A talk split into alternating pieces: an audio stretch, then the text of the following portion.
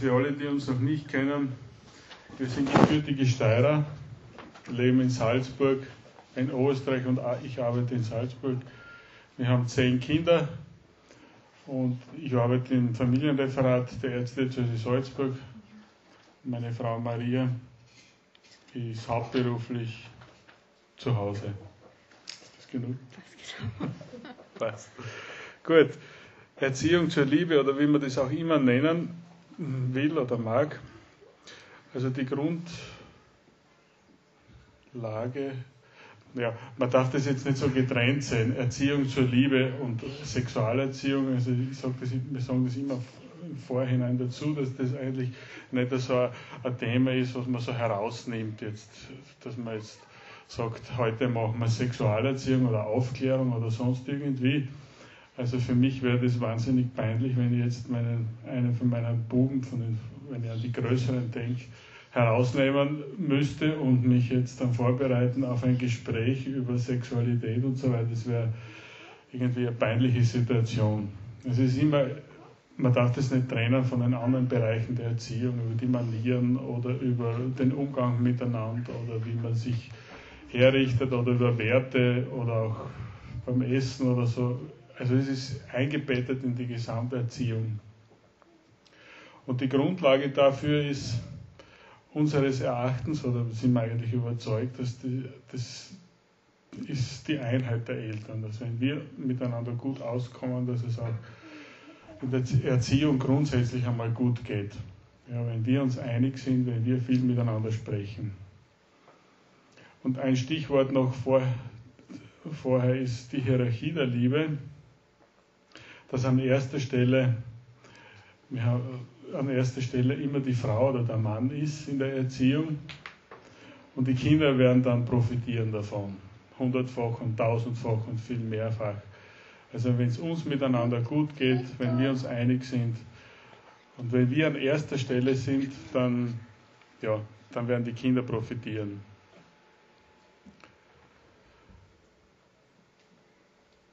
Gut, wir weiter. Also wenn ich sage, das ist eingebettet in die Gesamterziehung, da kann man sich fragen, was ist das Ziel unserer Erziehung für unsere Kinder? Ja? Also wir haben irgendwie uns als, als Ziel, würden wir es so definieren, dass sie liebesfähig werden, ja? dass sie fähig werden, ihr, ihr ganzes Leben, ihre Person an eine Sache oder für eine andere Person hinzugeben. Ja? Also Viktor Frankl hat ja definiert sozusagen diese Selbstverwirklichung, ja, dass sie geschieht, indem man eben die Hingabe des eigenen Lebens an eine Person oder Sache. Und gleichzeitig wünscht man ihnen natürlich, dass sie eine Person treffen oder einen Kreis von Personen, die umgekehrt das Gleiche bei ihnen machen. Ähm, eingebettet in die Gesamterziehung, diese, diese Erziehung zur Liebe, die Sexualerziehung, weil man sie auch nicht trennen kann von den restlichen Erziehungsteilen, ja, von den restlichen Erziehungsthemen. Denn in der Sexualität, in dieser körperlichen Liebe zwischen Mann und Frau besonders, kommt unsere Persönlichkeit zum Ausdruck. Ja. Also ganz handfest, wenn ein Mensch nie gelernt hat, auf die Bedürfnisse anderer Menschen zu achten, ja, gar nicht aus, aus, aus schlechten Antrieb, sondern einfach, er hat es nie gelernt, nie geüben können im Alltag, der wird auch in der Sexualität sich schwer tun, auf die Bedürfnisse seines Partners zu achten. Ja? Also der wird nicht plötzlich der Superliebhaber, sondern ganz im Gegenteil. Er wird sein Partner, aber auch er selbst wird darunter leiden, dass sie draufkommen, eigentlich ich bin ein Ego. Ja? Umgekehrt ein Mensch, der nie gelernt hat, auf sich selbst zu achten, sondern immer nur alles für die anderen zu tun. Ja? Der unter einem gewissen Leistungsprinzip erzogen worden ist, ähm, der wird sich schwer tun, sich in der Sexualität einfach mal verwöhnen zu lassen, ja, das Gute zu genießen, was in der Sexualität äh, eben man genießen kann. Ähm, die Kinder lernen das eigentlich automatisch, wenn mehrere Geschwister da sind, dieses Teilen beim Tisch zum Schauen, was braucht der andere. Also diese ganzen Kleinigkeiten im Alltag helfen ihnen und gehören zur Sexualerziehung dazu. Was braucht der andere? Wie viele Kartoffeln kann ich mir nehmen? Sind genug da für alle? Ähm, und so weiter. Ja? Aber auch im im, zum anderen Fall sozusagen, äh, müssen sie auch lernen, die guten Dinge des Lebens zu genießen, ja, ohne schlechten Gewissen einmal mit dem eigenen Taschengeld eine Süßigkeit zu kaufen und sie ganz alleine, ohne schlechtes Gewissen, ohne es mit den Geschwistern teilen zu müssen, essen zu dürfen. Eine schöne Musik anzuhören und zu genießen, ein gutes Essen genießen, ja, einen Spaziergang genießen, ein Buch in Ruhe und ohne schlechtes Gewissen ein gutes Buch lesen dürfen und genießen dürfen. Ja. Also auch in dem Sinn, ist diese, diese Stimmung, die Atmosphäre, die in unserer Familie herrscht, prägend für die Sexualität unserer Kinder. Ähm, ich habe einmal so in einer Frauenrunde war das gefragt, was wünschen Sie sich eigentlich in diesem Bereich der Sexualität für Ihre Kinder? Und zuerst haben die Frauen eigentlich ziemlich spontan gesagt, dass meine, mein Kind nicht ausgenützt wird, dass es keine tiefen Verletzungen erfährt, ähm, dass es nicht nur aus Neugierde oder aus Druck von der Umgebung mit irgendjemand ins Bett springt und so weiter. Ja? Und dann ist, kann man, dass es glücklich wird in diesem Bereich, dass es eine Person trifft, wo es wirklich ganz angenommen ist, ja? dass es nicht Rivalität gibt in seiner Partnerschaft. Also dann sind erst diese ganzen positiven Dinge gekommen, die man ihm wünscht. Zuerst die erste Reaktion, Schutz vor dem Schlechten rundherum. Und die zweite Reaktion, dass das positiv erlebt wird von dem Kind.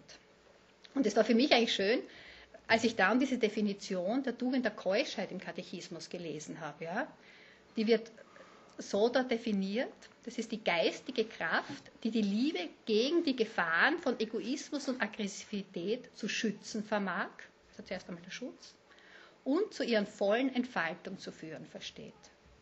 Also das Keuschheit, obwohl es als Begriff eigentlich etwas absolut Unmodernes ist und am besten verwendet man nicht das Wort, sondern man umschreibt es. Aber der Inhalt ist genau das, was wir unseren Kindern wünschen. Ich habe zuerst gesagt, wegen der Hierarchie der Liebe, dass der Ehepartner oder die Partnerin das der erste ist. Aber natürlich, jetzt muss ich das ein bisschen relativieren, natürlich ist unsere erste und wichtigste Aufgabe sind die Kinder. Also das wäre das wär falsch, wenn, wenn das nicht wichtig wäre. Aber jetzt einige Gründe, warum wir die Erziehung zur Liebe selber machen. Das erste und naheliegendste ist, dass wir ja auch teilhaben am Schöpfungswirken Gottes. Und deswegen ist es eigentlich schon von, von Grund auf oder ja, irgendwie selbstverständlich, dass wir die Erziehung grundsätzlich und natürlich auch die Erziehung zur Liebe und die Aufklärung und so weiter, auch, dass wir das übernehmen. Das ist eigentlich ein Recht ist, das wir haben und natürlich auch eine Pflicht. Ein anderer Grund wäre zum Beispiel, dass wir im Wert unserer Kinder steigen. Wenn wir das selber machen, wenn wir das kompetent machen, wenn wir das gut machen und so anschaulich machen, dass sie es auch verstehen. Äh, ein Beispiel ist, möchte ich erzählen aus, aus der Volksschule, wie der Josef, unser Ältester, Ältester in die Volksschule gegangen ist. Da hat er in der dritten Klasse, glaube ich, war das, da haben sie halt die Buben so miteinander geredet. Und da sind sie halt irgendwie, haben sie halt auch über die Geschlechtsteile des Mannes gesprochen und dann zum Schluss hat der Josef dann gesagt, hat das versucht zusammenzufassen, das Gespräch, und gesagt, naja, das sind ja die Hoden, hat er gesagt. Und dann sind die anderen Buben ganz verwundert gewesen und sind eigentlich zum Schluss gekommen und haben beschlossen, dass es dieses Wort nicht gibt. Das heißt eigentlich, sind die Kinder, die Herren, oder zumindest haben es nicht, nicht bei den wirklichen Worten die, oder mit den wirklichen Worten oder den richtigen Worten das gehört. Eigentlich wissen es relativ wenig, die Kinder. Und der Josef war dann eigentlich ganz stolz auf uns oder, oder auf sich danach, dass er das schon gewusst hat. Und wir steigen, wenn wir das gut machen und die Kinder merken das, dass, wir, dass sie sich auskennen dann in der Schule und der, zweite, und der nächste Punkt ist schon, sie steigen dann auch im Wert der, der, der Kollegen und, und, und Schulkollegen. Ja. Wie es jetzt, vor kurzem war, hat der Josef, äh, genau, da haben sie da haben's in der Schule jetzt, das war heuer, im heurigen Schuljahr, oder? Vor ein paar Wochen oder Monaten hat, hat, hat einer gefragt. Der Josef wird jetzt 16. Ja, der geht in die sechste Klasse. Klasse Und da haben sie halt, haben sie halt gefragt, du Josef, wie geht es da mit, den, mit dem Zyklus der Frau? Das haben sie gerade durchgemacht in Biologie. Lass mich das in deinem Heft nachlesen, sozusagen. Im, im, ah ja, genau, im Heft nachlesen. Und gesagt, hat der Josef gesagt, nein, habe ich nicht drinnen stehen. Aber dann hat er halt zum Erklären angefangen. Zugute ist ihm noch gekommen, dass er gerade diesen Multiplikatorenkurs über, über, über natürliche Empfängnisregelung gemacht hat. Und dann haben sie gesagt, hey, hat der Büchse, der Büchse, der hat kein Heft und kann das alles, kann das praktisch alles so sagen. Also er ist sicher im Wert gestiegen, dass er sich da auskennt und, und, und, und was erzählen kann. Und im, im Normalfall ist es auch so, dass man durch ein fachlich fundiertes Wissen der Eltern sich in der Regel, also die, die Werte, die christlichen Werte gut vermitteln lassen. Und wie ich schon angesprochen habe, es ist wirklich so, dass wenn man sich in der natürlichen Empfängnisregelung gut auskennt und das auch irgendwie auch durchgemacht hat und, und einmal einen Kurs gemacht hat, dass man sich in der Erziehung einfach leichter tut, ganz unbekümmert über diese Dinge auch zu sprechen. Also das würde ich wirklich jeder Familie empfehlen, diesen Kurs zumindest, mindestens den Grundkurs zu machen. Aber natürlich, vielleicht hat der Robert schon vor, da irgendeinen Kurs anzubieten. Aber eigentlich sollte jedes Paar diesen Multiplikatorenkurs machen, weil da kennt man sich dann wirklich gut aus. Da kann man auch den Ärzten widersprechen. Und das ist manchmal auch, auch nicht unwichtig. Oder was erzählen kann man ihnen. Und das hat auch uns geholfen, über, über dieses Thema zu sprechen, auf einfache Weise und, und kindgerechte Weise. Das kann man dann ja, Marie wird dann noch erzählen, wie, wie man das auch machen kann. Und, und, und es hat überhaupt keinen peinlichen Anstrich. Also das kann man wirklich ganz, ganz normal über die Dinge sprechen, über die Sexualität. Und für die Kinder ist das auch nichts Peinliches. Peinlich ist es nur, wenn man sich nicht so richtig auskennt und wenn das natürlich das, den Touch der Erotik und, und das dazu kommt. Aber eigentlich ist es ganz was Normales für die Kinder. Und es ist auch eine Vorbeugung, warum, wir, warum wir es selber machen, weil es eine Vorbeugung ist gegen Missbrauch. Das ist interessant, in so einem Bezirksblattl in Oberösterreich haben wir mal, äh, haben wir mal gelesen, also eine Kinderpsychologin, die hat geschrieben, das Beste gegen Missbrauch ist, dass die Kinder gut aufgeklärt sind rechtzeitig und gut aufgeklärt. Das heißt, dass sie sich ausdrücken können, was passiert ist. Da, viele Kinder wissen ja gar nicht, wie sie das benennen sollen. Dass sie einfach das benennen können, was passiert ist, wo der Verdacht steht oder so. Also schon allein, dass man die Dinge benennen kann, hat so einen großen Wert. Bin ich noch? Gut.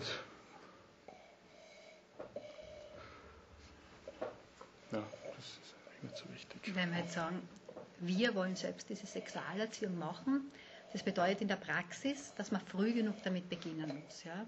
Also bevor das Kind aus dem Haus kommt, damit beginnen, weil einfach der erste Eindruck prägend ist. Ja, also wir kennen das vielleicht, oder ich kenne es von Personen, wo der erste Eindruck erst einmal unsympathisch war. Ähm, da muss man sich eigentlich vornehmen, das ist so ein erster blöder Eindruck, ja, den muss ich jetzt überspringen und auf die Person zugehen. Ja, und dann kommt man gleich, der zweite Eindruck ist ganz positiv. Ja. Aber diesen ersten Eindruck, um den auszumerzen, braucht es eigentlich oft eine bewusste Entscheidung. Ja. Auch in der Sexualerziehung. Der erste Eindruck ist prägend. Ja. Gut, es ist nie zu spät, aber je früher, umso besser. Meistens, also wann soll man beginnen? Fangen die Kinder selbst an.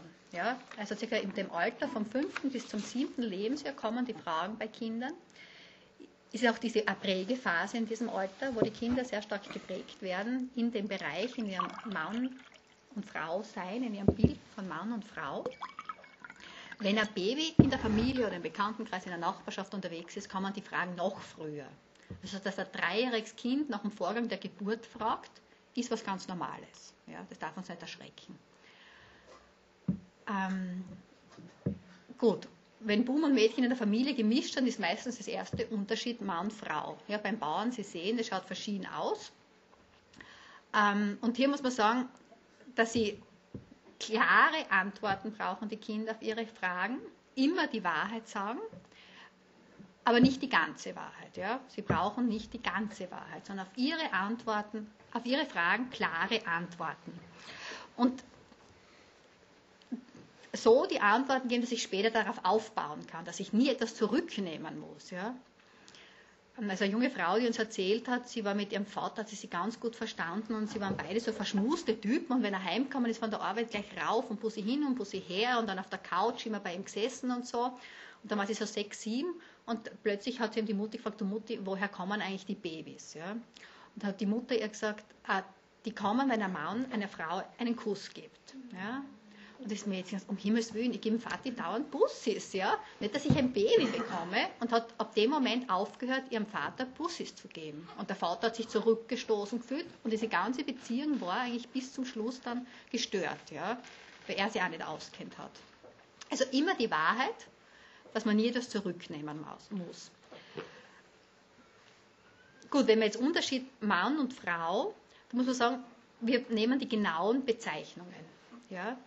Vom, wir sprechen vom Glied, vom Hoden oder von den Hoden, vom Hodensack, von der Vorhaut, von der Eichel, von der Scheide, von den Schamlippen, von der, von der, von den, von der Gebärmutter, von den Eileitern, von den Eierstöcken, von den Brüsten. Also die richtigen Bezeichnungen nehmen. Also das heißt, Sprache zeigt Gesinnung, aber Sprache prägt auch Gesinnung. Ja? Für eine schöne Sache schöne Wörter. Für einen Bereich, über dem ich mit dem Kind sprechen will, so, Absturz, nehme ich Wörter, damit ich über den Bereich sprechen kann. Ja, also wir kommen in keinem anderen Bereich auf die Idee, irgendwelche verhunzelte Wörter zu nehmen. Wir sagen zum Herz Herzen und nicht äh, Blutpumpe oder irgendwas, sondern wir sagen Herz. Ja? Nur im sexuellen Bereich haben wir als Eltern eine Scham und nehmen andere Wörter. Wir sprechen die Dinge oft nicht direkt aus. Und damit sage ich dem Kind, ich will nicht direkt darüber reden. Ja? Obwohl ich es vielleicht will, aber mit meiner Sprache schiebe ich das, kann sein, dass ich dem schon einen Riegel vorschiebe. Also über die positive Grundhaltung kommt doch diese Schönheit der Sprache durch. Und die Kinder können darüber sprechen. Ja? Mit diesen schönen Wörtern können Sie sie besser artikulieren. Gut, was ist, wenn ich jetzt schon ganz anders angefangen habe? Ich war vor vielen Jahren mit meiner, einer Freundin einmal auch bei so einem Vortrag und da ist ihr Ältester, also Volksschule gegangen gerade, und dann hat sie gesagt, na, wir haben ganz falsch angefangen, wir sagen ganz andere Wörter, was mache ich jetzt? Und dann hat sie daheim zuerst mal mit ihrem Mann gesprochen, der ganz hinter ihr war, und dann haben sie einfach beim Essen verkündet, den drei Kindern, also der also ich war gestern bei einem Vortrag und ich habe gehört, dass das falsch ist und jetzt sagen wir euch mal, wie das richtig heißt. Ja? Und haben ihnen gesagt, wie das alles richtig heißt. Und ab jetzt verwendet man nur mehr die richtigen Wörter. Und der große Bub hat das komisch gefunden, sich ein bisschen lustig gemacht. Weil sie sagt, es hat keinen Monat gedauert, war das ganz das Normale, dass man die richtigen Wörter verwendet. Also sie hat das irgendwie sozusagen von einem Tag auf den anderen, haben die das gemeinsam gekippt als Eltern. Gut, wir müssen die Kinder, Unterschied Mann und Frau, entsteht meistens, wenn gemischte Geschwister sind. Es sind nicht überall gemischte Geschwister in allen Familien. Und das Kind ist einmal zuerst eine längere, jahrelang alleine. Da müssen wir diese Aufmerksamkeit der Kinder hinlenken. Ja? Ähm, hinlenken jetzt nicht unbedingt auf Unterschied Mann und Frau, sondern auch auf die Geburt, auf die Schwangerschaft. Schau, da ist eine Frau schwanger. Ja? Du warst auch bei mir in meinem Bauch drinnen. Schau Fotos, da warst du bei mir im Bauch drinnen. Ähm, also hinlenken und keine Hemmungen haben. Wir lenken auch sonst den Blick der Kinder auf die Natur hin, auf ein buntes Laub im Herbst. Wie wunderschön ist der Wald, schau einmal, oder schau der Sonnenuntergang. Und auch hier den Blick hinlenken auf die Schönheit der Natur. Wie bei einer kleinen Blume. Ähm, gut, wenn ich die richtigen Wörter verwende, kriegt das Kind mit auch das, die Eltern sich auskennen. Ja, also die Eltern sind Fachkräfte, sie kennen die Fachbezeichnungen. Ich kann ihnen diese Heiligkeit und Schönheit einfach dieses, der Körper, des Körpers auch, ohne dass ich direkt davon rede, nur durch diese schöne Sprache vermitteln. Und immer wieder sagen, der liebe Gott hat es so gut gemacht. Ja? So wunderschön hat der Gott die Menschen gemacht. Ähm, ein Badewannengespräch bei Geschwistern die großen Brüder sagen zum kleinen Schwester, du bist ein Mädchen, weil du hast kein Schwanzi. Ja? Abgesehen vom Ausdruck ist interessant die Definition von Frau. Frau ist derjenige, dem etwas fehlt. Ja? Und von außen her gesehen ist es so. Ja? Bei der Frau sieht man nichts, beim kleinen Mädchen, beim Buben sehr wohl. Und da gilt noch einmal unser Augenmerk auf die Mädchen zu richten, ja, und ihnen zu sagen, du hast auch etwas, aber bei dir ist alles ganz wunderbar im Bauch drinnen versteckt. Der liebe Gott hat es so gut gemacht, weil du kannst einmal ein Baby haben und es wird dann im Bauch ganz geschützt heranwachsen, ja. Das, du hast auch eine Scheide und eine Gebärmutter, aber eben, das sieht man nicht von außen, das ist im Bauch drinnen. Also diese, diese Gleichwertigkeit und diese Aufwertung der Töchter vor allem, auf die man Augenmerk legen kann. Wie kann man jetzt das den Kindern auch konkret sagen? Zum Beispiel, wenn, abgesehen davon, dass man bei manchen Kindern, wenn, wenn jetzt im Bekanntenkreis oder die Mama nicht schwanger ist, oft die Fragen nicht so kommen, dass man so aufmerksam macht drauf, dass, oder wenn, irgend, wenn man irgendwie eine schwangere Frau sieht, dass man sagt, schau, die, die Frau bekommt da ein Baby, die hat jetzt einen dicken Bauch. Und da kann man ihnen dann auch so irgendwie das so erklären, zum Beispiel, wir haben es immer so gemacht, dass wie die in der Gebärmutter, wie das ausschaut, und das Kind wächst da drinnen heran, wenn man jetzt das aufmerksam gemacht hat auf, auf eine schwangere Frau. Und da drinnen die Gebärmutter, das ist so wie ein Luftballon und der wächst und das Kind da drinnen wächst heran und wächst und wächst und die, Gebärmutter dehnt sich wie ein Luftballon aus. Und dann wird es vielleicht einmal, wenn wenn die Kinder selber gefragt haben, wird es damit genug sein und vielleicht nach einigen Tagen oder Wochen die nächste Frage kann, kommen, wie kommt es heraus oder wie kommt es hinein. Und man braucht, also man soll nie etwas Falsches sagen, oder wie meine Frau schon gesagt hat, dass man nicht was zurücknehmen muss. Also wenn, wie kommt es hinein, kann man ganz einfach sagen, nein, es kommt nicht hinein, es entsteht drinnen. Vielleicht, man merkt ja dann, wenn man mit den Kindern spricht, meistens ist man versucht, mehr zu erklären und die Kinder haben schon längst abgeschalten. Und das arbeitet dann das, was man aber zuerst gesagt hat, das arbeitet dann eh weiter. Und irgendwann wird dann die Frage kommen, naja, aber wie kommt es, wie kommt es dann, wie, wie, wie entsteht es da drinnen?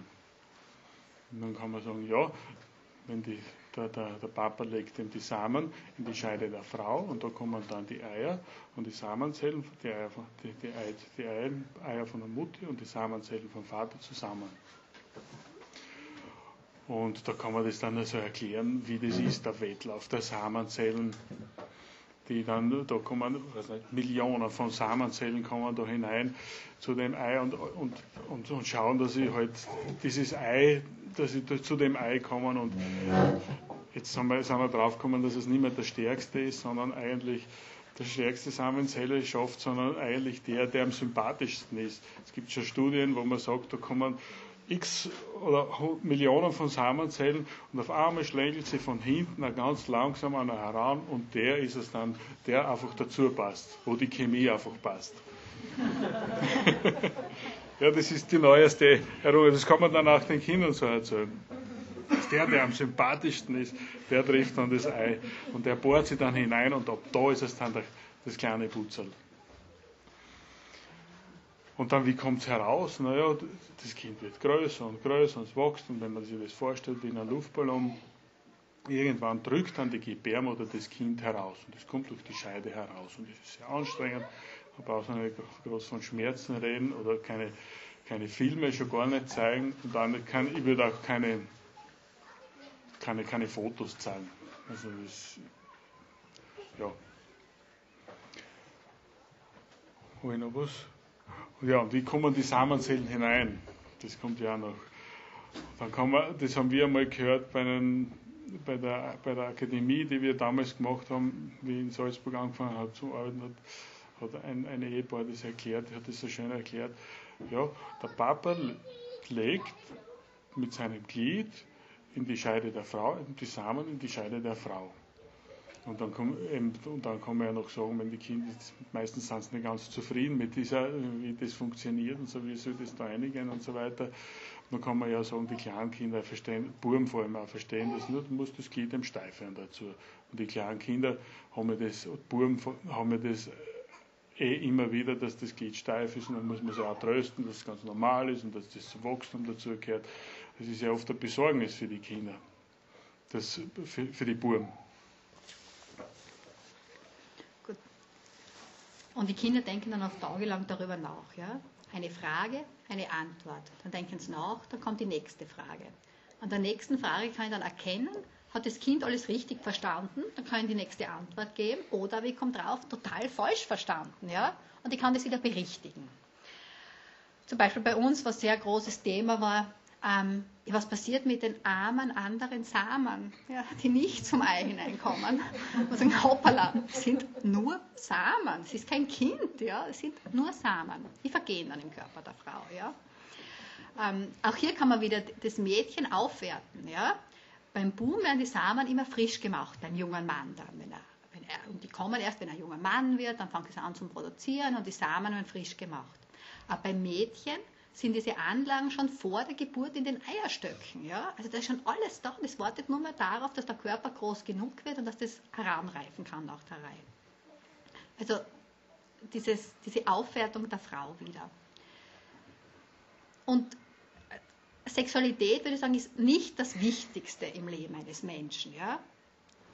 Andererseits ist die Geschlechtlichkeit wieder sehr wichtig. Ja? Also wir sind durch und durch Mann oder durch und durch Frau. Jede Zelle schreit Frau oder Mann. Ja? Also sie prägt uns zutiefst.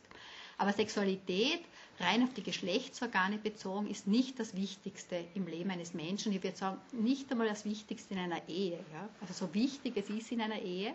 Aber es gibt Themen, zum Beispiel Kommunikation, die einfach grundlegender sind. Ja? Dass man, dass dann in der Sexualität sozusagen diese zwei Personen wirklich eine Begegnung zwischen ihnen ist.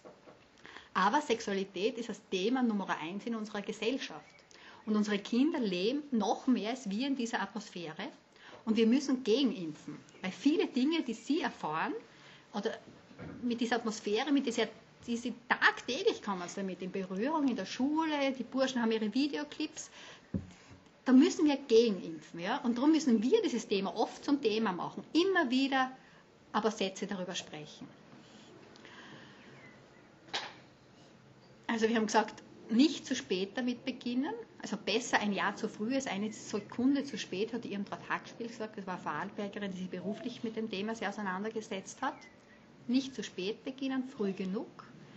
Die richtigen Wörter verwenden sozusagen wie die Perlen dem Kind die richtigen Antworten geben, diese Freude auf die Fruchtbarkeit, der, über die Fruchtbarkeit. Ja? Also Kinder sehen Sexualität nur im Hinblick auf Fruchtbarkeit. Ähm, eine Antwort, eine Frage, eine Antwort, haben wir früher mal gesagt. Wenn Kinder viel fragen, ja, aber es ist Kinder, die fragen nicht, ja, denen muss man alles, was am Tag passiert ist, aus der Nase herausziehen und genauso muss man umgekehrt ihnen die Informationen bei den Ohren hineinstopfen. Ja? Da kann man nicht auf diese ganz detaillierten Fragen antworten. Ja? Eine Frage und die muss man beim Schopf backen, die Antwort zu der Frage und dann weiter erzählen, weiter erzählen, weiter erzählen, bis man sieht, das Kind hat es abgeschalten. Ja? Also man, bei vielen Kindern würde ich sagen, muss man die Information bei den Ohren hineinstopfen. Ja? Ähm, Gut, uns war es einmal wichtig, dass wir den Kindern sagen, also nicht ich und der Vati machen das so, sondern der Mann und seine Frau oder der Vater und die Mutter oder der Papa und die Mama, ja, also eher abstrakter. Und dass es ein Ehepaar nicht nur macht, um Kinder zu bekommen, sondern in erster Linie, weil sie sich so lieb haben. Ja, also dass das ganz stark etwas mit Liebe zu tun hat und dass es untrennbar mit Liebe verbunden ist. Ja. Gut, also klare Fragen, klare Antworten. Klare Antworten, die Fragen sind nicht immer so klar. Aber manchmal gibt es Situationen, wo man sagen muss, jetzt passt der Antwort nicht. Also entweder weiß ich es nicht, ja, man sagen, bitte wart, ich frage einen Vati und dann oder einen Papa und später kommt man dann wirklich selber und fängt von sich aus wieder damit an und sagt, du, du hast mich gefragt, jetzt weiß ich die Antwort. Ja. Nicht warten, bis das Kind ein zweites Mal fragt. Oder manchmal passt die Situation nicht. Ja. Also wir waren mal bei einer Hochzeit und da war nachher so ein Sketch, der war wahnsinnig schlüpfrig und peinlich und da ist das Wort Kondom gefallen. Und eines unserer Kinder hat ganz laut gefragt, Vati, was ist ein Kondom? Ja, war peinliche Stille am Kirchplatz, dann haben sie gelacht. Aber das war nicht die Situation, wo man sagt, jetzt kann man dem Kind erklären, was ein Kondom ist. Ja, gesagt, du, ein bisschen später. Und dann später im Auto haben wir ihm erklären können, was ein Kondom ist. Aber auch nur, weil er gewusst hat, wie ein Kind entsteht. Ja? Da kann man aufbauen auf dem Wissen, wenn dann sie mit diesen Dingen in Berührung kommen. Und das kommen sie sehr früh. Mach du das, warum sind wir? Na doch, genau. Wie kann man es ist eben auch gut, wenn man die Kinder rechtzeitig vorbereitet auf körperliche Veränderungen. Zum Beispiel, das beginnt schon bei den Milchzähnen, die ausfallen werden. Das könnte durchaus sein, wenn ein Kind, wenn da der Zahn zum Wackeln anfängt, dass es, auch, dass es da bis, dass es eine Sorge kriegt, was jetzt, was jetzt fallen meine Zähne aus. Und wenn man, wenn man da nichts sagt bei den Zähnen, das wäre eigentlich schlimm fürs Kind. Und auch auch in, im, im, im, sexuellen Bereich, wo man sagt, dass man sie dass, dass die Schamhaare zu, zu wachsen beginnen und so weiter und dass sie, wenn sie, wenn sie in die Pubertät kommen oder dass die Wimmeln kommen, unsere Kinder haben dann schon richtig sehnsüchtig auf die ersten Wimmel gewartet. Sehnsucht ist vergangen inzwischen. Ja. Oder dass man sie auch die Buben hinweist auf den ersten, auf, auf den Samenerguss, auf den nächtlichen Samenerguss. Ja, oder bei den Mädeln die Menstruation und dass das was Großes ist und dass man das auch, ja, auch wenn es ein bisschen unangenehm, oder wenn es manchmal auch sehr unangenehm sein, aber dass es was Positives hat, dass man ihnen erklärt, wie das funktioniert im, im Zyklus der Frau, wie sie das alles aufbaut in, Gebär, in der Gebärmutter, die Schleimhaut, dass sie, das, Kind eben jetzt, jedes Monat baut sich die Schleimhaut auf, das Endometrium, da kann man ruhig ein bisschen, bisschen fach, fachlich schon her, daherreden, das haben sie gern, damit eben sie das, das befruchtete Ei da drinnen einnisten kann, wenn, wenn, wenn im Samenzellen da sind. Und, und jedes Monat wird das eben abgebaut wieder und durch die Blutung kommt es teilweise raus. Also da kann man ja kann man dann erzählen. Und dass das was Positives ist und die Fruchtbarkeit überhaupt was Positives ist. Und dass es dann nicht, so wie es bei manchen Familien, wo wir auch gehört haben, ist, dass man dann der einzige Kommentar der Mutter dann ist, wenn die, die, die Tochter die Menstruation kriegt, die erste, na jetzt hast du auch das klumpert. Ja, das haben wir auch gehört, dass solche Sachen gibt es. Die hören überhaupt nichts und dann sind sie mit dem konfrontiert und, und das ist eigentlich was Negatives. Und in Wirklichkeit ist es was ganz was Großartiges. Sicher auch spielt damit, dass man als Eltern auch versucht, den Kindern im Positiven und in, in einer, auf einer natürlichen Weise das Schamgefühl mitzugeben. Die Kinder von sich aus sind eigentlich, wenn es ganz klar sind, so wie er, die, die haben auch Freude, wenn sie lockert herumrennen. Aber wenn sie dann ein bisschen älter werden, der Georg, der, der ist jetzt in der Phase, wo er überhaupt nur mehr, wenn irgendwo was zwickt oder, oder juckt oder brennt, dass man anschaut, sonst darf überhaupt nicht mehr schauen und dass man das auch respektiert, dieses Schamgefühl. Und wir als Eltern können dazu beitragen, erstens, dass wir es respektieren, da müssen wir sagen, ja, okay, na, das, ist, das ist dein Bereich. Und dass wir von uns aus, also wir machen es halt so, dass wir auf, uns den Kindern nicht knocker zeigen, also sie sind die ganz Kleinen. Also da die das, aber man merkt schon, wenn die Kinder dann so zum Schauen bei der Hedwig, die Einjährige, die schaut schon so, dass man sich denkt, na jetzt ist eigentlich schon Schluss. Jetzt, jetzt, brauchen, wir, jetzt brauchen wir uns nicht, jetzt braucht es nicht mehr dabei sein, wenn wir uns umziehen. Gut. Bin ich da, ne? Wie willst du das machen? Mhm. Gut, wenn wir sagen, wenn wir sagen, so ungewohnt, wie wir was halten. ähm, dass wir Antworten geben sollen, wenn die Fragen kommen, dann gibt diese Antworten meistens diese Person, die mit dem Kind zusammen ist. Ja? Vorzugsweise in den meisten Familien die Mutter, weil sie beim Kind ist. Aber auch der Vater ist wichtig für die Sexualerziehung. Es ist die Frage, wie kann man ihn mit einbeziehen? Das erste Mal, dass man sich überlegt, vielleicht, wenn solche Fragen kommen, wenn dieses Thema bei uns kommt, wie wollen wir das dem Kind erklären? Ja? Dass wir uns vorbereiten gemeinsam auf eventuelle Fragen, auf eventuelle Situationen. In den Orientierungshilfen heißt es irgendwie sehr treffend, das ist dieses äh, menschliche Sexualität, Wahrheit und Bedeutung, also von, von Rom ein Dokument, Orientierungshilfen für die, Sex, für die Erziehung in der Familie dass viele Familien auf die, die Erziehung in diesem Bereich verzichten aus Mangel an Vorbereitung. Ja? Man ist oft so überrascht über gewisse Fragen, dass man das Kind abschusselt und es kommt nicht noch einmal mit der Frage. Also gemeinsam sich vorbereiten. Wie wollen wir das unseren Kindern sagen? Gleichzeitig, dass die Frau dem Mann erzählt, was am Tag los war, auch in dem Bereich. Welche Fragen waren, was habe ich geantwortet, wie könnte ich besser antworten, wo bin ich mir unsicher gewesen. Dass der Mann auch die Frau fragt, ja, also die Frau muss nicht immer erzählen, der Mann darf auch fragen. Ähm, die Zeichnungen der Kinder besprechen. Also unsere Kinder sind alle, haben sehr viel gezeichnet und je nachdem, in welchem Alter sie waren und also irgendwie eine Schwangerschaft in der Familie war relativ oft bei uns, war das immer in den Zeichnungen gegenwärtig. Also da hat man genau gemacht, jetzt haben wir ihnen die Geburt erklärt. Ja, nur Strichmandel, aber das Hauptaugenmerk war die Gebärmutter und das Baby in den verschiedenen Stadien, wie es jetzt da gerade hinausgedrückt wird. Ja. Diese Zeichnungen kann man besprechen. Ähm, dass man wirklich sich Zeit für die einzelnen Kinder nimmt. Ja? Also die ersten Kinder, da ist man noch sehr dahinter bei der Erziehung, gerade bei dem Thema. Dann plötzlich kommen, sozusagen bei uns sind es immer die Großen und die Kleinen. Bei den Kleinen übersieht man so leicht. Ja? Man hat das Gefühl, das haben wir jetzt schon alles in der Familie besprochen. Und die Kleinen haben ja alles immer mitgehört am Tisch. Und man braucht da keine Angst haben, wenn es ein großer Altersunterschied ist. Ja, solange wir nur mit Wörtern arbeiten, geht es, was ihnen zu viel ist, an ihnen vorbei. Ja, dann nehmen sie nur das auf, was passt für sie. Aber oft haben wir genau das in falschen oder nicht in den richtigen Wörtern direkt mit den Kleineren besprochen. Ja. Also mit den einzelnen Kindern einfach Ausfahrten machen, beim Einkaufen immer nur eines mitnehmen und ein Gespräch suchen. Ja. Einfach Situationen schaffen, wo das Kind vertrauensvoll fragen darf. Der Richard hat zum Beispiel, das hast du? Ich bin schon wieder dran. Das habe ich von meinem Schwiegervater gelernt. Und zwar hat er, war ein sehr beschäftigter Mann. Die haben ja auch acht Kinder, oder sind acht Kinder.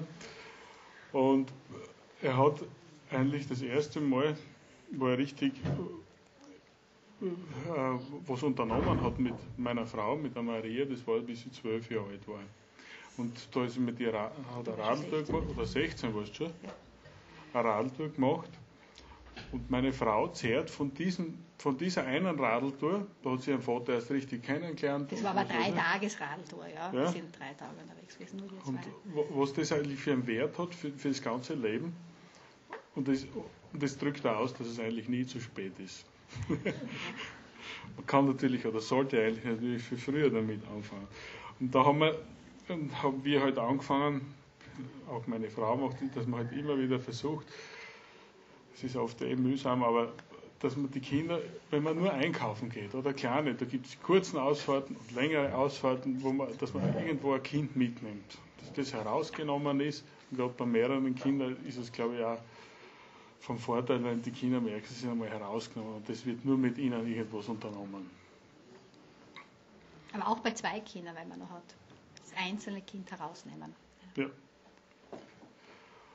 Und ein weiterer Punkt ist noch, dass, dass wir haben ein Buch gelesen, und zwar die fünf Sprachen der Liebe, dass man versucht, jedes Kind hat eine andere Liebessprache, das ist wirklich sehr, sehr hilfreich, dieses Buch. Das anspricht, das spricht die Sprache der Zärtlichkeit, der andere braucht mehr Zeit und Geschenke und was weiß ich, was es gibt.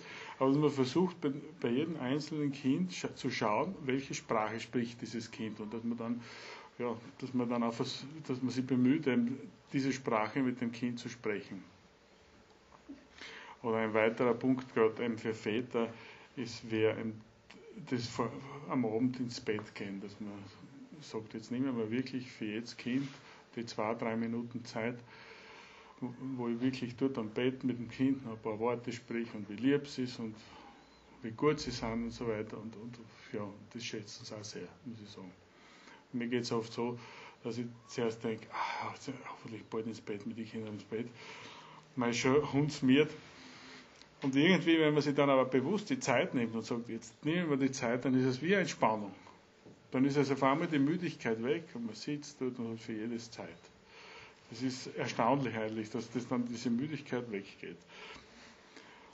Oder Geschichten erzählen als Väter. Leider habe ich auch viel später erst angefangen. Die ersten, die sind also gesagt haben noch nichts, dass das ihnen nicht passt, aber sie, die Großen hören auch manchmal zu. Man merkt immer, wie es draußen herumschütteln. Und dann da einfach, da haben wir halt irgendeine, habe ich so eine Geschichte mit, mit einem, Mädel von einem Bauernhof, einem Bergbauernhof, und das ist schon lang, lang her. Und da, und da möchten sie das immer wieder hören. Ich, ich schaffe es fast nicht jedes, jeden Tag schaffe ich es nicht, aber zumindest einmal in der Woche. Und auf das stehen sie wahnsinnig. Das lieben sie heiß, mit der Kirchenmaus und was, was halt alles so einfällt. Gut. Na was? Du hast gar nichts mehr. Ich muss Schluss machen. Gut. Einige Schlussbemerkungen. Also die Kinder, wenn sie dann älter werden, so wie unsere halt auch, wir haben die Erfahrung gemacht, wenn sie ganz kritisch fragen, weil man sich oft denkt, jetzt, jetzt, jetzt, jetzt war alles umsonst. Da stellen sie Fragen, du denkst, da haben sie überhaupt nichts mitgekriegt.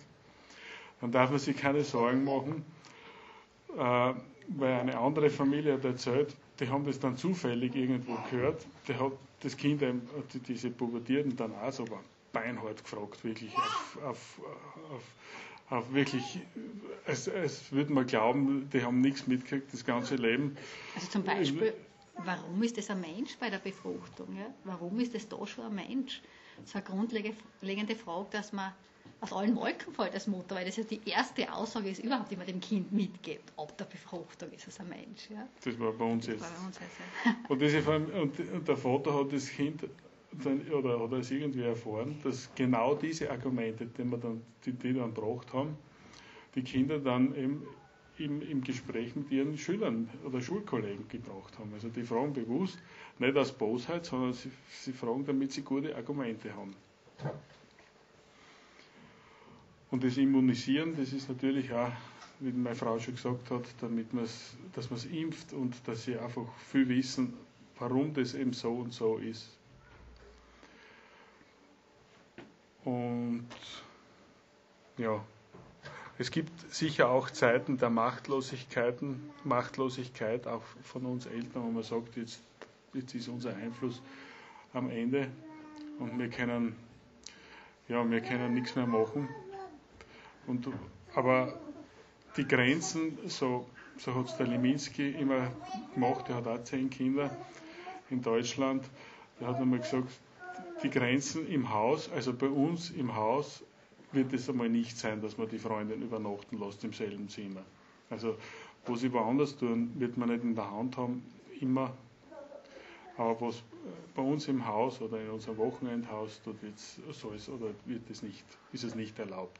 Und das sagen wir unseren Kindern jetzt schon, dass sie das schon wissen und das dann akzeptieren später. Funktioniert. Funktioniert. Sehr gut. Sehr gut.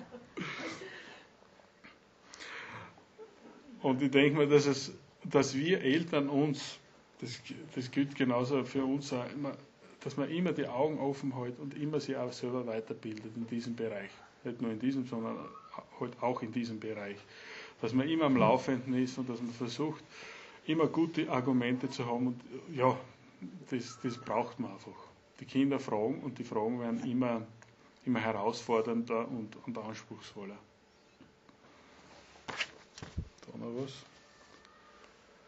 Jedenfalls soll es nicht so sein, dass man aus Angst, dass man etwas falsch machen könnte in der Erziehung, dann auf Kinder oder weitere Kinder verzichtet. Das wäre der falsche Weg. Weil wir machen alle, alle irgendwann und irgend oder viel, wahrscheinlich viel falsch. Ähm,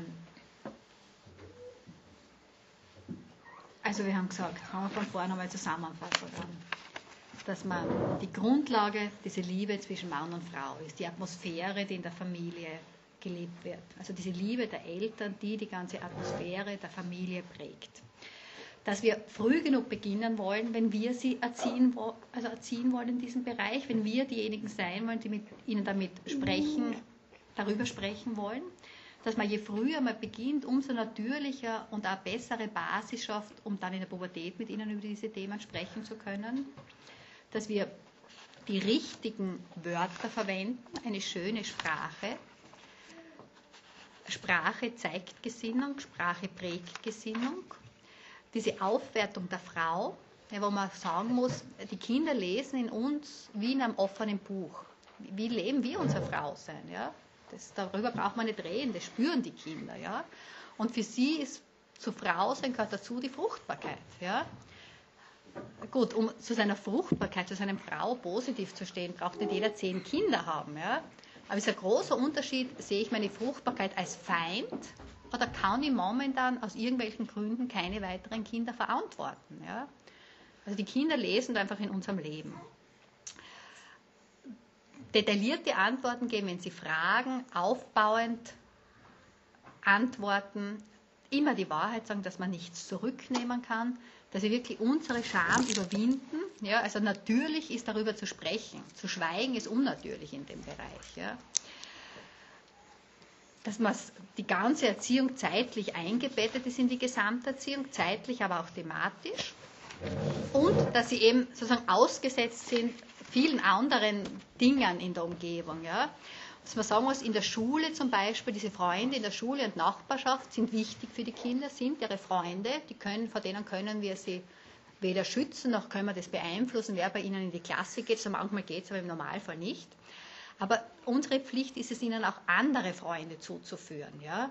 Also heutzutage ist Entfernung kein Thema mehr, würde ich sagen. Unsere Kinder zehren immer vom Böller, von den vom Familientreffen, was das ganze Jahr über sich schreiben und sich immer wieder treffen und, und SMS. Ja. Also sie brauchen andere Freunde und die finden sie nur, wenn wir ihnen helfen, wenn wir sie mit anderen Familien, die ähnlich denken wie wir, zusammenbringen. Aber trotzdem brauchen sie auch eine Alternative zu all dem, was sie hören und sehen in ihrer Klasse und in der Nachbarschaft, in der Verwandtschaft. Ja. Und diese Alternative haben sie tagtäglich vor Augen. Ja? Das ist nämlich die Ehe und diese Liebe ihrer Eltern. Und damit wären wir eigentlich wieder ganz am Anfang, wenn wir unsere Kinder hinführen wollen zu einer geglückten Sexualität, dass sie ihre Geschlechtlichkeit entfalten können, dass sie in diesem Bereich wirklich glücklich wären. Der erste Punkt, wo wir anfangen müssen, ist unsere Liebesbeziehung als Paar. Ja? Also je glücklicher wir zwei sind, umso glücklicher werden unsere Kinder einmal sein. Jetzt haben wir diese, diese Fragen noch fürs Paargespräch.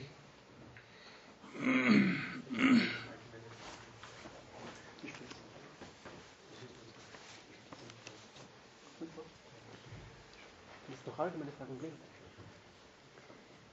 Vielleicht nehmen wir uns die Zeit, die seid noch ein paar Minuten da. Ja. Vielleicht gibt es Fragen ad hoc jetzt aus dem Vortrag an Marie und Richard.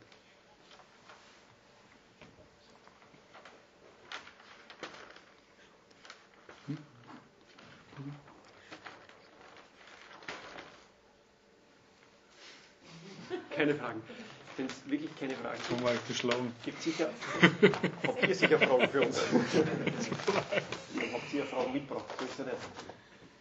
Nee, Ihre ist da mit Stift da drin.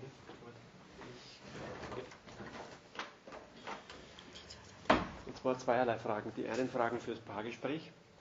Wir würden uns in 15 Minuten fürs ja. Paargespräch und danach haben wir Austauschgruppen. Und das ist für das Paargespräch. Wurde in meiner Kindheit offen über Liebe und Sexualität gesprochen?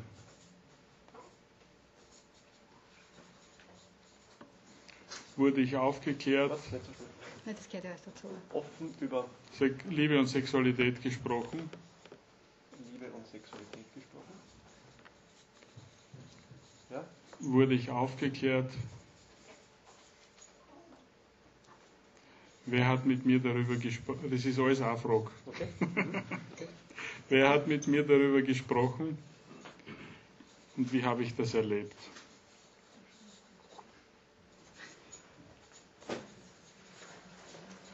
Und das Zweite,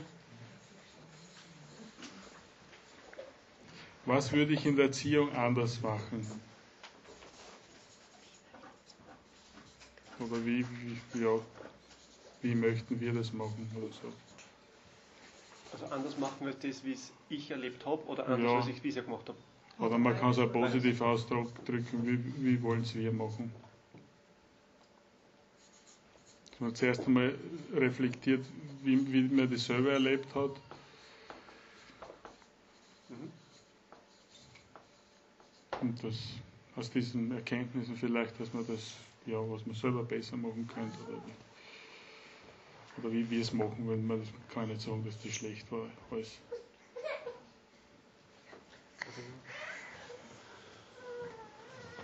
Ich stelle noch eine Frage, Johannes. Ja?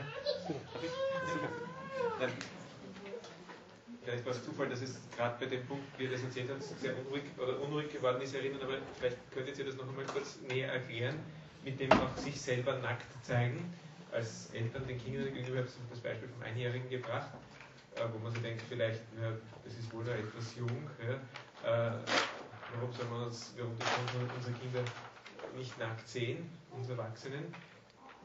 wäre sozusagen eine, eine Bitte, um das nochmal zu erklären. Und das Zweite, auch wie diese, dieses sich nackt zeigen der Kinder untereinander, wie, wie, wie das ist, weil das kann ja sein, dass ein zwölfjähriges Mädchen ist und dann ist der kleine äh, Bur mit fünf oder was, wie, wie regelt ihr das oder, oder ergibt sich das auch von selbst oder das würde mich auch interessieren.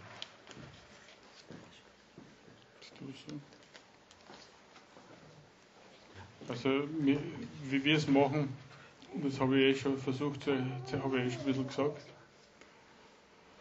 Der Grund dafür ist, dass wir, auch wir, also wir empfinden es halt so, man sicher wahrscheinlich auch die Erziehung, unsere eigene Erziehung, meine, wir sind relativ ähnlich erzogen worden, war eben so, dass, dass, dass, man, dass die Eltern sich nicht gesagt haben. Das spielt sich ja auch mit.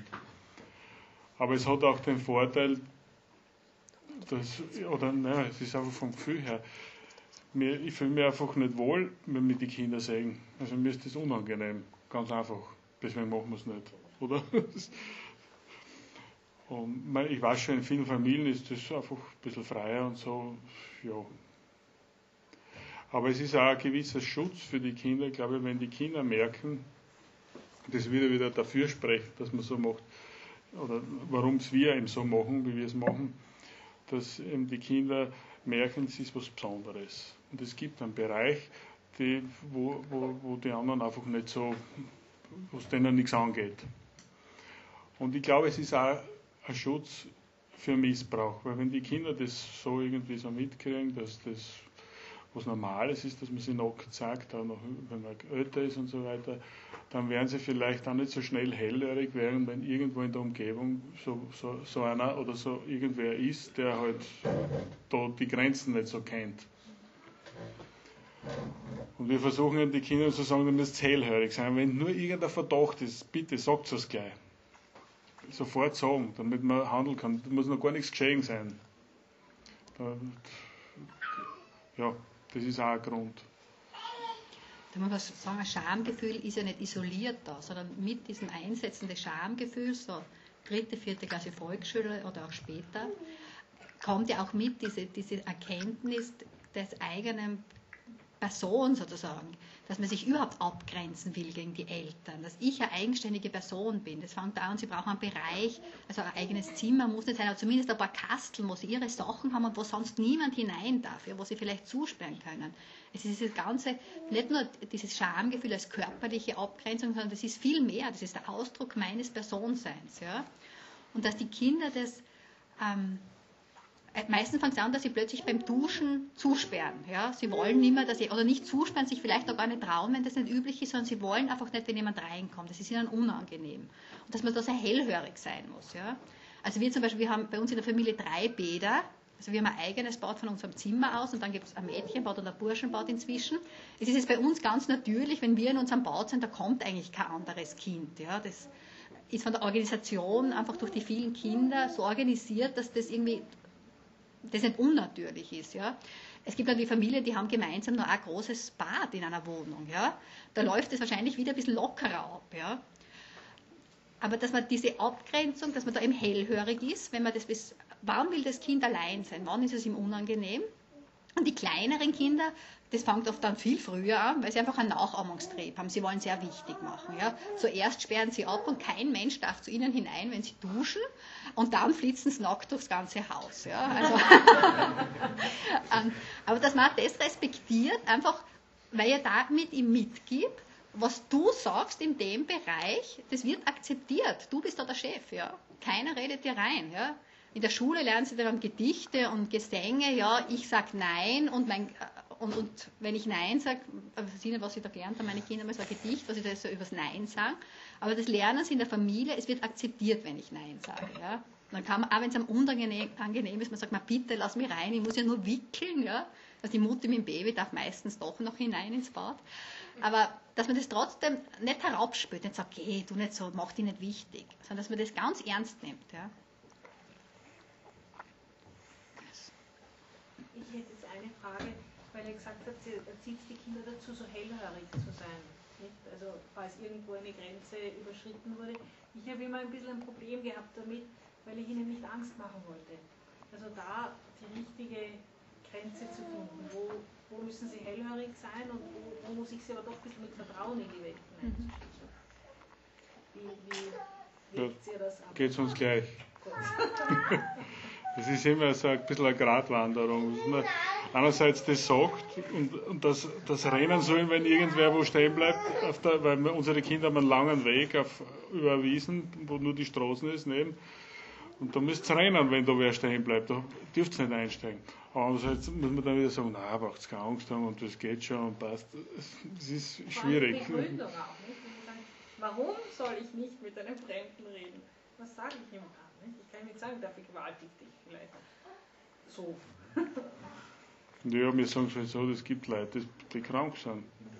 Die, die einfach, die, die das nicht so sehen, wie wir das sehen. Die glauben, die tun noch was Gutes und das ist eigentlich was ganz was Schlechtes. Und die, die werden dir wehtun. Also dass das nichts von gewaltig und nichts von Sexualität, aber wehtun, das genügt, glaube ich. Aber es ist, man merkt es bei Kind zu Kind, die einen sind ängstlicher, da muss man gegenarbeiten und die anderen sind so unbekümmerte Draufgänger, die würden mit jedem mitfahren, ja, die muss man wieder.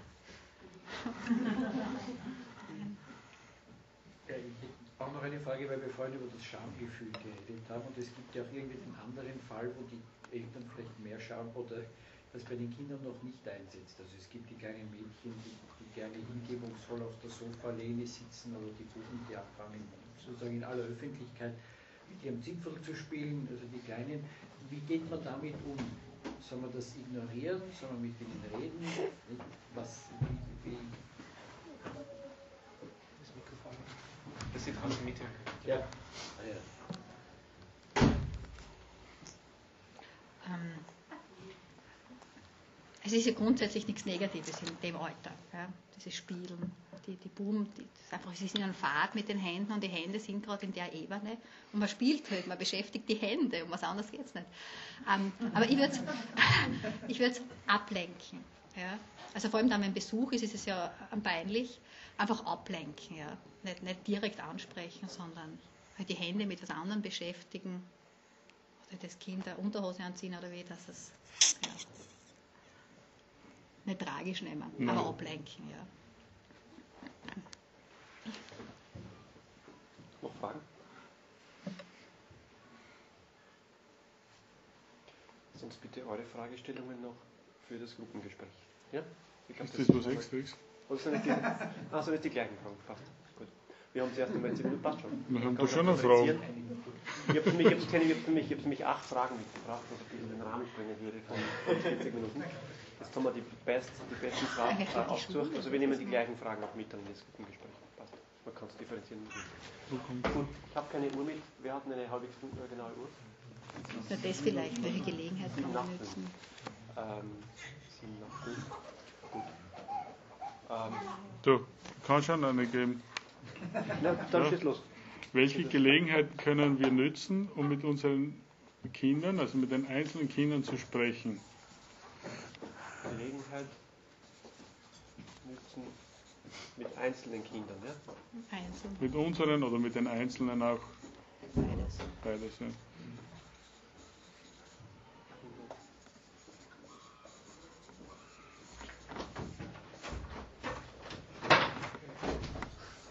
Okay. Es hat der Moderator der Gruppe natürlich immer die gewisse künstlerische Freiheit, Schwerpunkt in der Frage zu setzen, wo er glaubt, das passt. Aber in der, im Fahrgespräch, und das werden wir jetzt nicht, natürlich nicht beschneiden, die Zeit nehmen wir uns.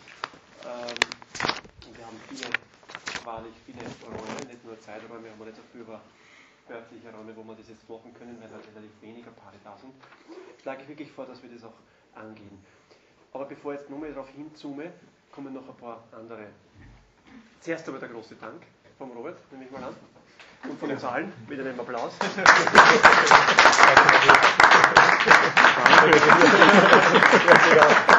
Und den Alkohol in Eier abgefüllt.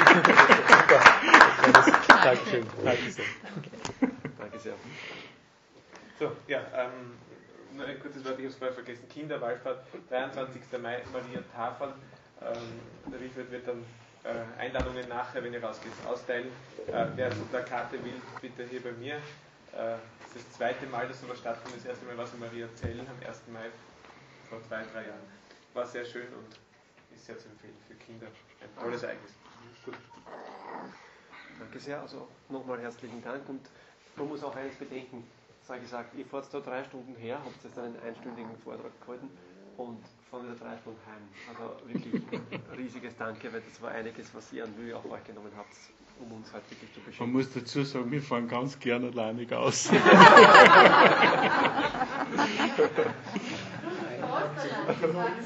ja, das hat jetzt da hinten angeschnallt. Kann man dich an. Sieht man, wie, wie schön Pflicht und Freude zusammenpassen. okay.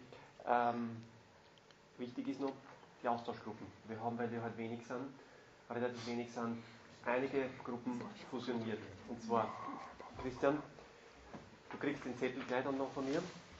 Äh, bitte jetzt gut aufgepasst, die ersten drei Austauschgruppen sind gemeinsam. Christian Gernishofer äh, und Petra, wenn sie da ist, weiß nicht. Christian moderiert mit Thomas und Isabella gemeinsam in der Gruppe, mit Otto und Regina. Otto kommt erst später, also mit Regina, Peter und Svetlana und äh, die Maria Nörenhöse ist nicht da, glaube ich. Also Christian, Hidens, Regina, Peter und Svetlana.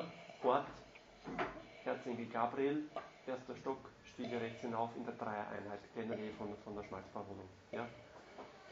Ähm, und unsere Gruppe ist eh wie immer, Rheinsprecht Wiedenauer, Schopfhauser Brüller, Schmalzbauer, wie auch zuletzt mit Stadelbauer Bücher. Auch eine Änderung, äh, Andi und Kathi wisst es schon, ich würde jetzt bitte moderieren mit der Gruppe mit den äh, Zauberers, mit Adler und Zauberer und Peter und Rosita Hamedinger habe ich gar nicht gesehen, das heißt, die sind gar nicht da. Dann seid ihr eigentlich eh, äh, weil die Bücher sind auch nicht da, eigentlich in der, in der, im gewohnten Ensemble, also und auch im gleichen Ort. Nur die eine gröbere Änderung in der Garnishofer-Gruppe. So, und fürs Paargespräch, sofern, ha, so machen wir Paargespräch, ähm, einfach sucht euch die Räume zügig, das ist die Bitte, äh, um jetzt wirklich ins Paargespräch gehen zu können, zu den Fragestellungen, die ihr euch bemerkt habt.